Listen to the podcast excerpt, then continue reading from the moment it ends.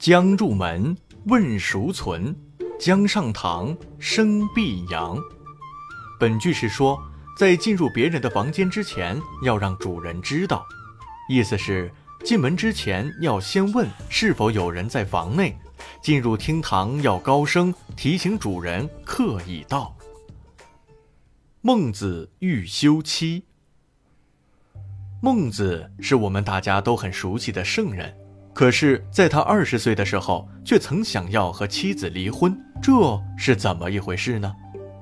那天，孟子回到家，经过妻子的房间，正要进去，结果看到妻子一个人在房间里伸开两腿坐着。孟子一见，非常生气。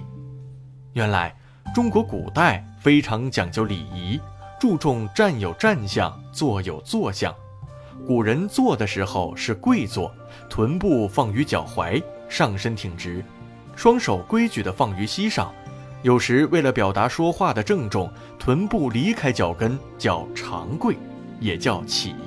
而孟子妻子这样随便的做法是不允许的，不论是对亲人和朋友都是不礼貌的。所以孟子看到很生气。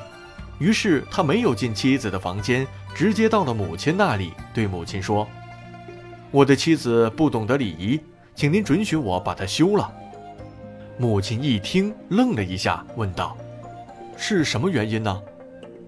孟子回答说：“因为他坐没坐相，竟然伸开两腿坐着。”母亲接着问道：“那你又是怎么知道的呢？”孟子理直气壮地回答。这是我亲眼看到的，不会有错。母亲于是心平气和地说：“这是你不讲礼仪，而不是你的妻子不讲礼仪，所以我不能同意。”孟子一听，十分困惑：明明是妻子的错，怎么又是我不讲礼仪呢？